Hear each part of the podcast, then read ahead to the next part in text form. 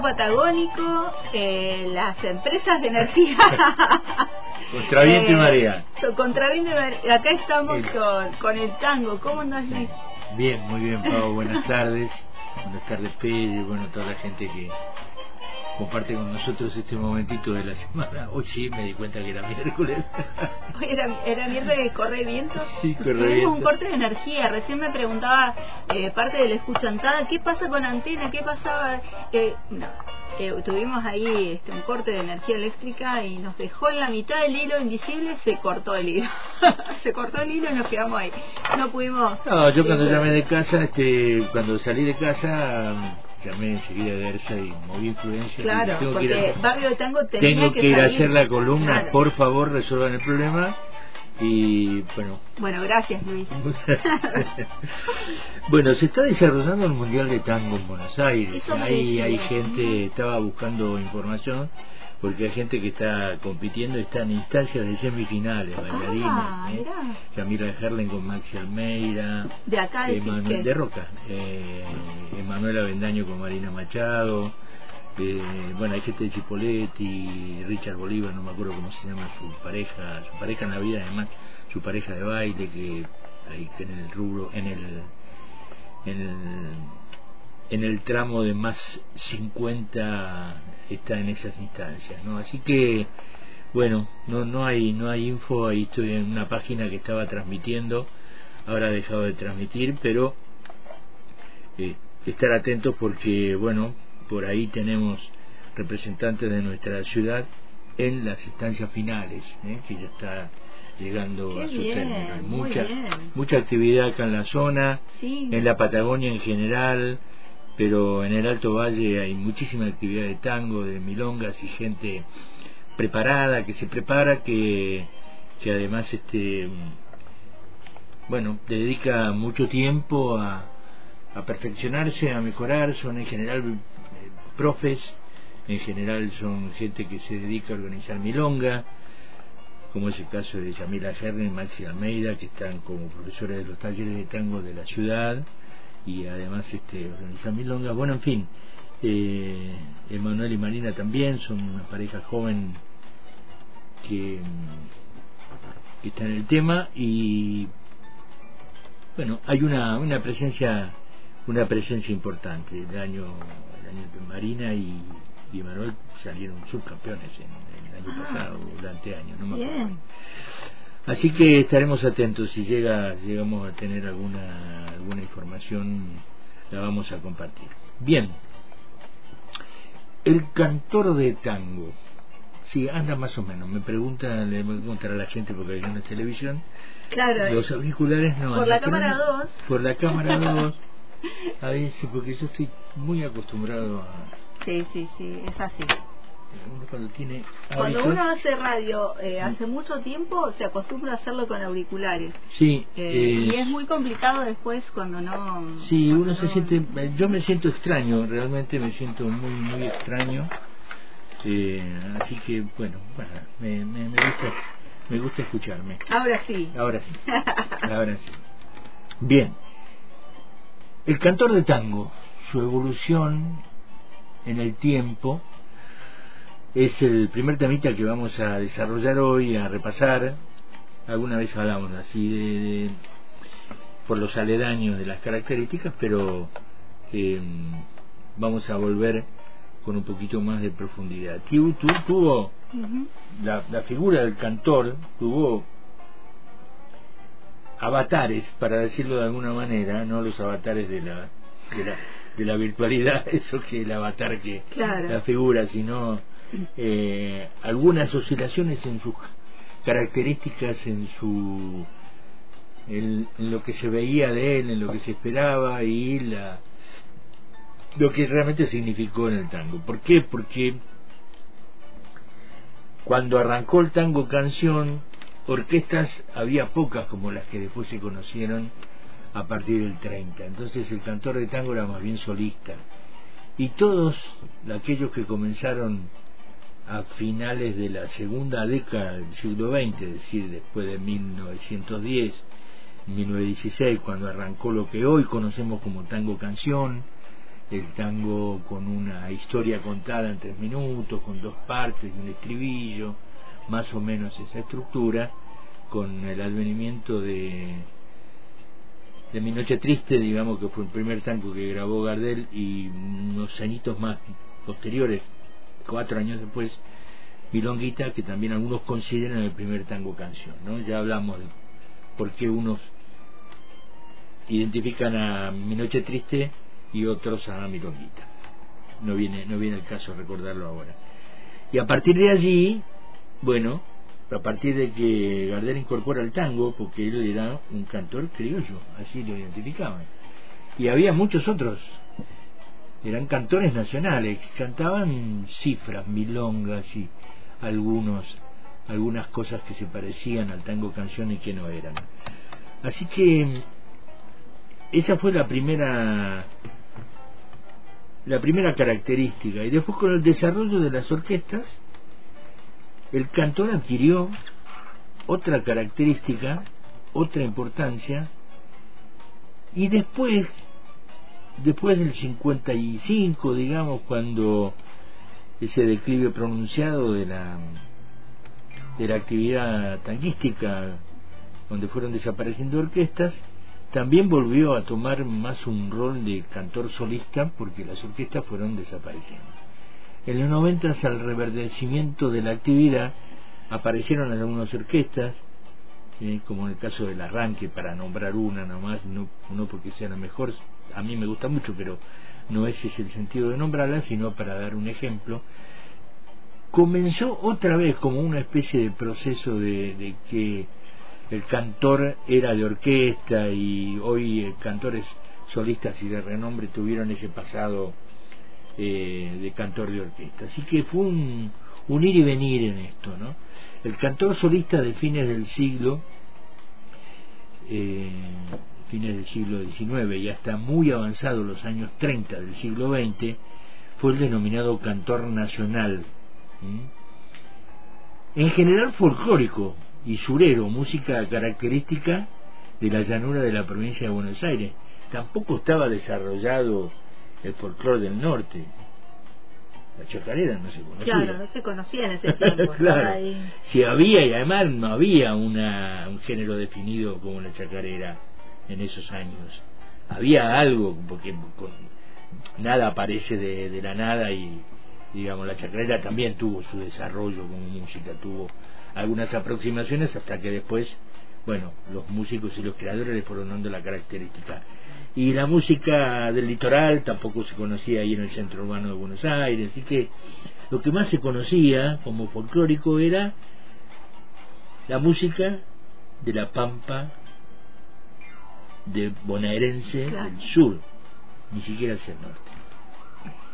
Esto es una simplificación, ¿no? Hay mucho más para hablar de eso, pero para que entendamos, digamos, cuando hablamos este, lo que era folclórico en ese momento, esta música característica de la llanura de la provincia de Buenos Aires, compuesta por cifras, por estilos, por zambas, milongas, la zamba sí ya tenía más o menos una, una definición. Después fueron apareciendo otros tipos de, de de zambas, digamos, como una especie de subgénero, como por ejemplo la zamba carpera, que ya es bien del norte y tiene otra característica. Milongas, y a partir de los primeros años del siglo XX incorpora el tango milongueado de letras picarescas y esas digamos esas, esos relatos bien bien pícaros que aparecían que no llegaban a conformar una historia no fueron no eran como las que fueron del tango canción, como los tangos que hoy conocemos, ¿no? Casi siempre anónimas, para llegar por último un tiempo más tarde a este tango canción del cual mencionaba. Resulta evidente decir que nuestro cantor nacional tenía un parentesco indiscutible con el payador, que era el pionero en la poesía musical y criolla. El payador, la, la característica fundamental es que era espontáneo, no, no, no lo que lo que decía respondía a su creatividad y era del momento digamos las falladas tenían ese ese contrapunto no había una letra escrita por ahí tenían algunos algunos yeites digamos que repetían pero En realidad las payadas tenían esa característica. Y eso era, eh, digamos, eh, la, la, el parentesco que tenía el, primer cantor nacional que, eh, que, abordó, digamos, la temática del, del, tango conocido en ese momento, ¿no? Tenía esa, ese parentesco. Era tanto por su repertorio como por el estilo de su interpretación, las dos cuestiones lo acercaban al payador. Carlos Gardel fue sin duda para muchos, para mí también, no solo el más grande intérprete del tango, sino también el ejemplo más acabado de lo que significaba un cantor nacional. Él venía de ser un cantor eh, nacional, folclórico, con cifras, con milongas, con, con Razano, y de pronto se encontró con el tango, con ese mi, Noche Triste que le gustó, y a partir de allí incorporó al tango y fue derivando ya dejó de ser ese cantor criollo para ser un cantor de tango. Desde, desde Gardela ya por 1912 hasta Hugo del Carril a fines del año 30, todos los grandes solistas del tango pertenecieron a la categoría de cantor nacional, para decirlo de alguna manera. ¿sí? Podemos nombrar, eh, podemos recordar nombres que son conocidos, que suenan como conocidos, como Ignacio Corsini, Agustín Magaldi, Charlo, gran, gran cantor y músico además, eh, y otros nombres no tan conocidos para populares, pero que fueron importantes en ese momento, como Alberto Gómez, Mario Pardo, Roberto Díaz. Es cierto que cuando surge el tango canción, se modifica la participación dentro de los repertorios y el tango empieza a mandar sobre los otros géneros. Ahí aparece el tango con esa fuerza de lo nuevo y muchos creadores, muchos compositores y poetas vieron en ese género una, un camino, un sendero que había que transitar y así fue y empezó la gran producción de tangos y por supuesto al haber gran producción hubo material como para que los, para que los cantores se volcaran a, este género y desplazaran un poco a los otros. El cantor eh, tuvo después de ser ese cantor folclórico nacional a ser el cantor de tango, apareció otra figura que tuvo que ver con la aparición de las orquestas, de las grandes orquestas. Ya lo hemos nombrado también acá en algún momento, que es el estribillista. el estribillista. El otro día mi papá se acordaba del estribillista cuando escuchaba y, ahí estaba escuchando y nombraban al estribillista y dijo, ah, mira, eso lo aprendí en el espacio.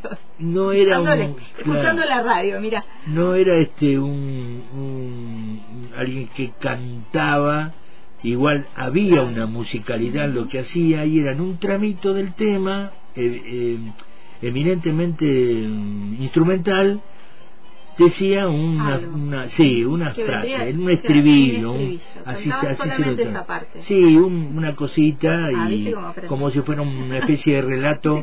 Sí claro que se aprende. Como si fuera un relato con algo de musicalidad. Y es una es a partir del 1924 y por una idea de un gran creador que fue Francisco Canaro fue entre otras cosas compositor, hizo, escribió tango, pero además fue el primero que encaró el tango como un gran espectáculo, creando grandes orquestas, viajaba con orquesta, a Europa con orquestas de, de 30, 30 y pico de músicos, ¿no? Este, y fue un, un, visionario.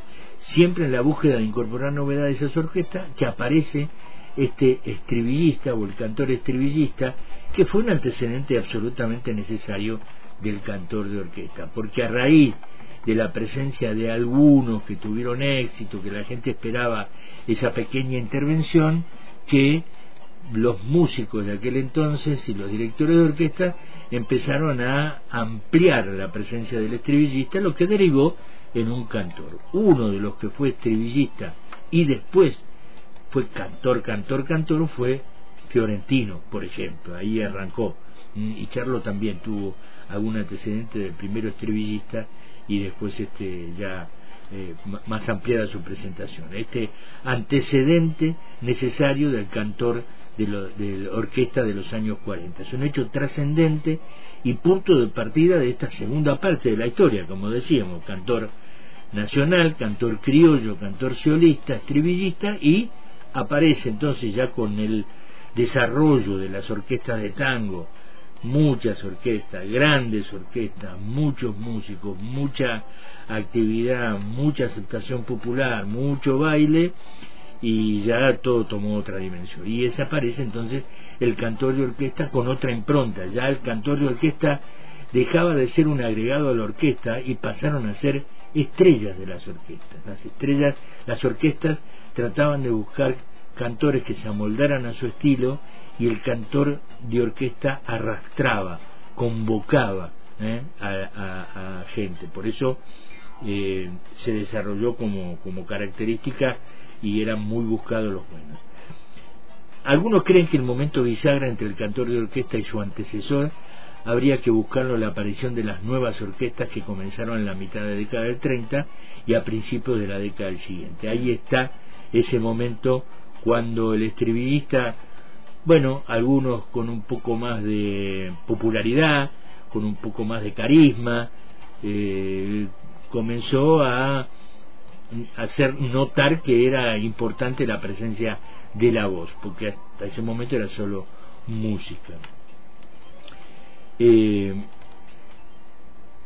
e-, ese, ese cambio, ese, ese momento bisagra, digamos, entre, la, entre lo que venía y la aparición de las nuevas orquestas que comenzaron, iban a ser, digamos, iba a ser la característica fundamental de ese fenómeno renacentista de la música ciudadana que fue esta maravillosa década del 40 tan tan rica en diversidades en musicalidad, en artistas, en músicos y en cantores. Tarienzo, por ejemplo, es una de las mencionadas, asume la dirección de orquesta en 1934 y comienza a trabajar en el sello Víctor al año siguiente. Graba en enero, apenas iniciado el 38, el tango Indiferencia, es un tango de Biaggi, que era su pianista, y Juan Carlos Torres, que después vino en actor y demás, con un cantor que supo después tener una carrera enorme y una enorme popularidad con la orquesta de Arienzo que se llamó Alberto Echagüe. Y allí esa incorporación tiene ya, digamos, ya todas las características de ser un cantor de orquesta. Ahí aparece esta primera figura bien plantada en la orquesta, bien pensada para atraer gente y demás, ¿no?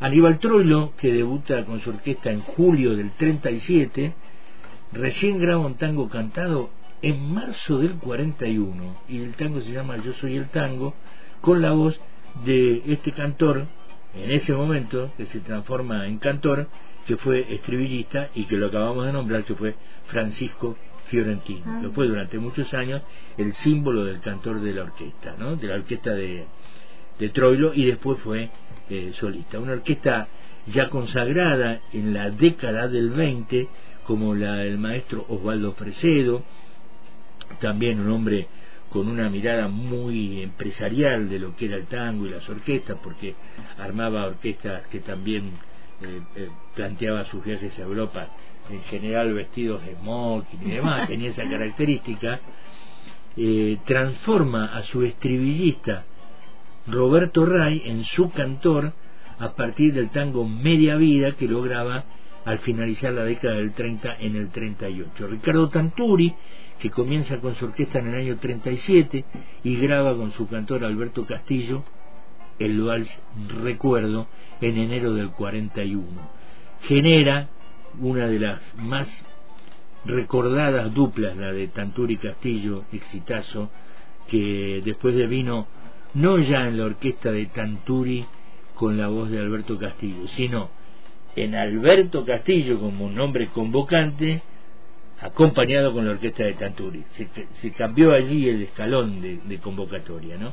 Bueno, a esa a ese momento extraordinario de Tanturi y Castillo lo siguió después con el cantor uruguayo Enrique Campo. Y Ángel de Agostino, otro de los nombres que forjaron la década del 40 como una gran orquesta que formó uno de los rubros más famosos de su época con su cantor Ángel Vargas. ¿eh? Tuvieron después un pequeño periodo de separación con eh, Vargas después cantó con La Cava, no me estoy acordando el nombre de pila ahora del maestro La Cava, y después volvieron a, juntarse eh, D'Agostino y Vargas, los dos ángeles del tango, les decían, y graban allí.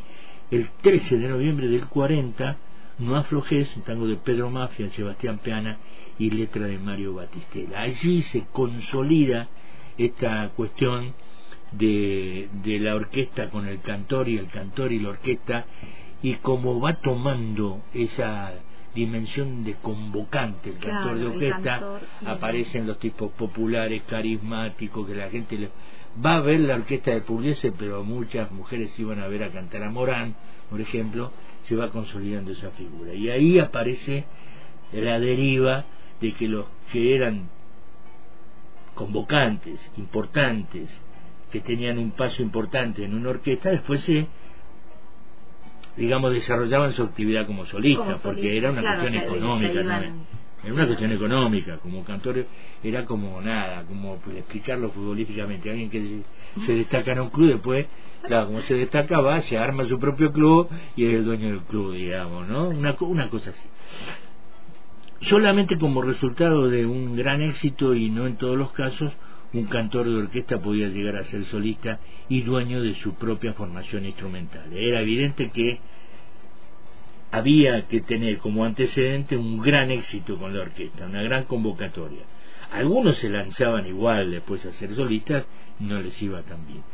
A fines del 40 se ve levantar vuelo y armar sus propias agrupaciones musicales a cantores de la talla de Castillo, que recién nombramos, a Marino, a Vargas y a Francisco Fiorentino. Un gran éxito en esas orquestas que mencionamos, lo lanzaron eh, a ser sus propios directores, digamos, eran su nombre el que convocaba, eh, que habían sido todos ellos famosos, también fueron famosos y exitosos como grandes solistas. Por primera vez en la historia del tango, el cantor somete a la orquesta propia o contratada, la pone a su disposición para su lucimiento y termina de este modo, parecería en aquel momento que era para siempre, el viejo predominio de las orquestas. Digo parecería porque en los 90 vuelven a resurgir algún atisbo de esto. ¿no? Otros excelentes cantores de orquesta llegaron a ser más importantes en su etapa solista. Por ejemplo, Rivero, que si bien era un cantor, un buen cantor y tuvo una buena etapa con, con Troilo, no era tan convocante. Sin embargo, su carrera solista fue extraordinaria. ¿eh? Ya después se acompañó de orquesta, pero eh, se acompañaba más con guitarra, era más gardeliano, y el polaco Goyeneche, ¿no? Ambos, eh, ambos fueron ex vocalistas de Horacio Salcán, de Salgán primero y de Troilo después. Héctor Mauré, que tuvo un paso por Juan D'Arienzo, Miguel Montero y Jorge Vidal, ambos provenientes de la orquesta de Osvaldo Puliese, también hicieron un paso no tan exitoso, pero después sus carreras solistas fueron muy importantes. Y otros grandes que llegaron a ser importantes solistas fueron Julio Sosa, que comenzó, el uruguayo que comenzó con la orquesta de, de Franchini Pontier, y Después, cuando se separaron estos dos directores, Franchini era violinista y Pontier era bandoneonista, se quedó con Armando Pontier y después ya eh, fue un nombre por él por sí solo convocante y siempre acompañado por una orquesta dirigida por Leopoldo Federico. Allí el valor de Julio Sosa es que de alguna manera resucitó ese tango muy alicaído después del 55 en, en los difíciles años de los 60, ¿no? que mantuvo allí el estandarte del tango. Otro cantor que tuvo su gran paso como solista fue Florial Ruiz, un, gran cantante, para mí el, el, para mí el mejor, ¿eh? hay otros que sin, sin desmerecer a ningún otro, soy un gran admirador de Florial Ruiz, que fue cantor de importantísimas orquestas y terminó siendo una estrella con brillo propio hasta el final de su carrera. Roberto Rufino, eh, que también tuvo un gran paso por la orquesta de Troilo y demás, después como solista no brilló tanto, y lo mismo le pasó a Argentino Ledesma. Y un último párrafo de esta breve historia, eh, que hubieron cantores que en algún momento iniciaron esa carrera solista, que no tuvieron la suerte del estribillista ni del cantor de orquesta de crecer y foguearse junto a los músicos, afinando sus gargantas como violinistas a sus cuerdas. ¿Por qué digo esto? Porque cantar acompañado, y lo digo por propia experiencia, con un piano, una guitarra o un par de instrumentistas, no es lo mismo que cantar con la orquesta. Mm. Cantar con la orquesta tiene otra exigencia, además de atención, de tiempos y demás, y es, es, es absolutamente, absolutamente más exigente, digamos.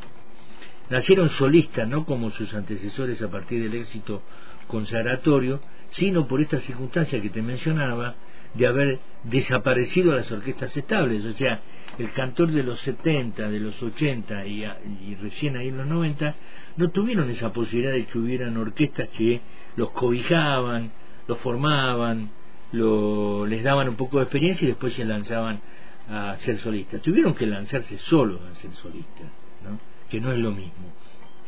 Tuvieron que hacerse solos y su mérito consistió en insistir con una propuesta musical agredida, agredida y postergada por otro género, como pasó, digamos, después del 55 con el rock internacional y demás, ¿no? Allí aparecen nombres que no tuvieron una trayectoria en el marco de ser cantores de orquesta y que tuvieron que remarla solo para imponerse Rubén Juárez, que además era bandoneonista, gran, gran bandoneonista y gran cantante, Susana Rinaldi, Susana Rinaldi. Y María Graña, que si bien ella, por ejemplo, grabó con Puliese, eran actuaciones espaciadas o, o se las convocaba para grabar en un estudio, para hacer un disco, pero no tenían una actividad de cantar con la orquesta permanentemente, ese fogueo que te da eh, el, cantar eh, rodeado de cuatro bandoneones, de tres violines, el piano, no el contrabajo y demás. Es otra la, la, el contexto.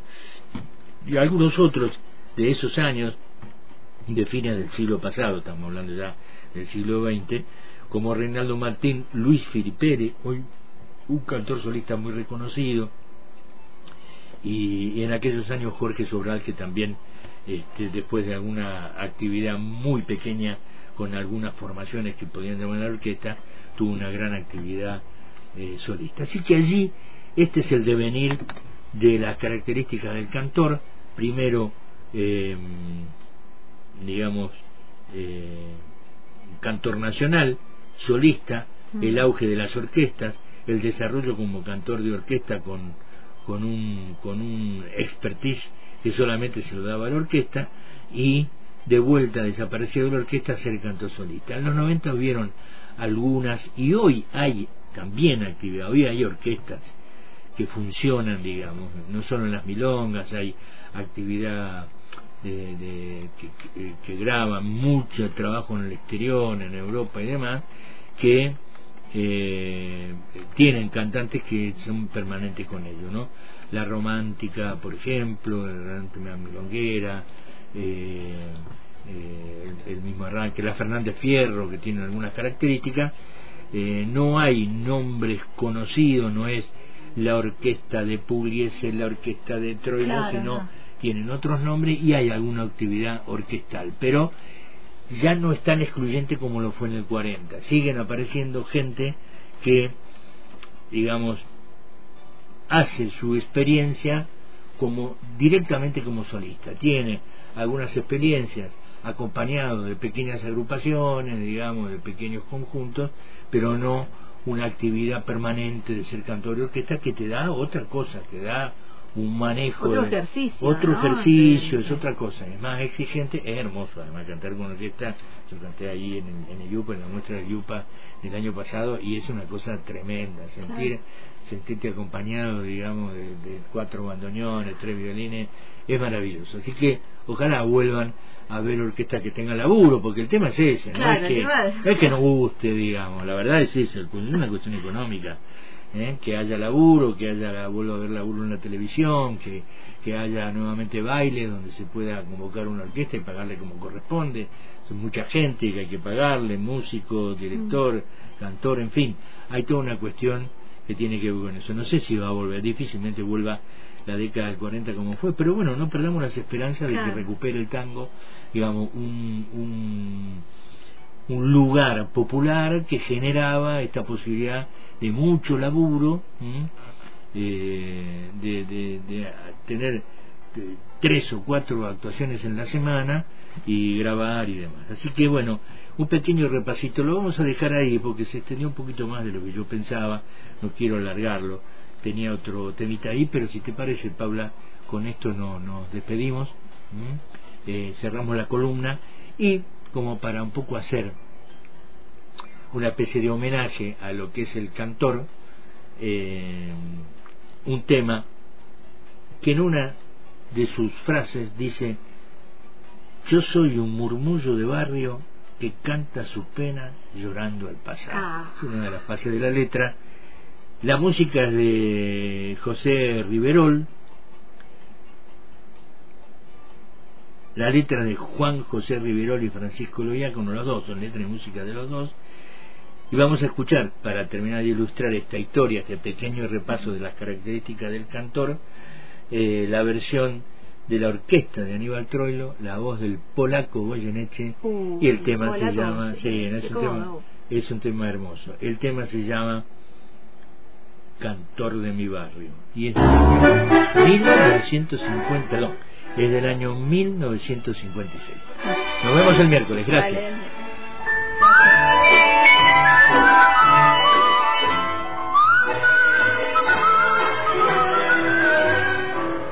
la la la la la la la la la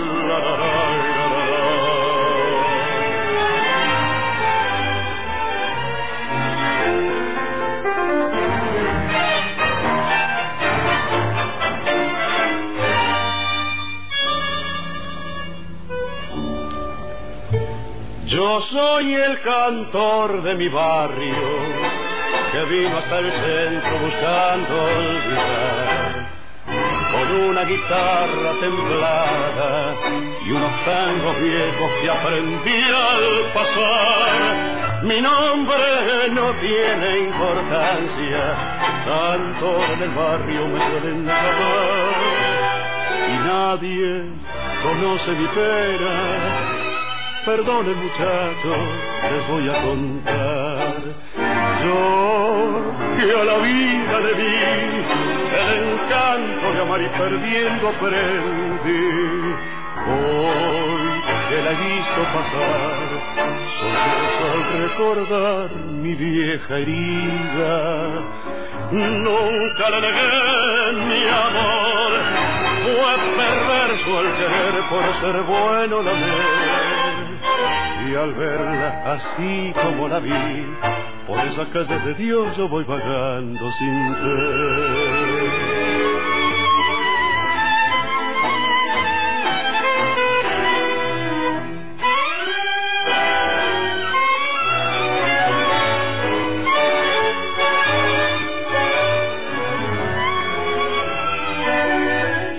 Me dicen cantor en mi barrio, me piden que cante, no puedo cantar. Si tengo una pena tan honda, perdone muchacho, quisiera llorar. Nunca le negué mi amor, fue perverso el querer por ser bueno la ver. Y al verla así como la vi, por esa calle de Dios yo voy vagando sin fe.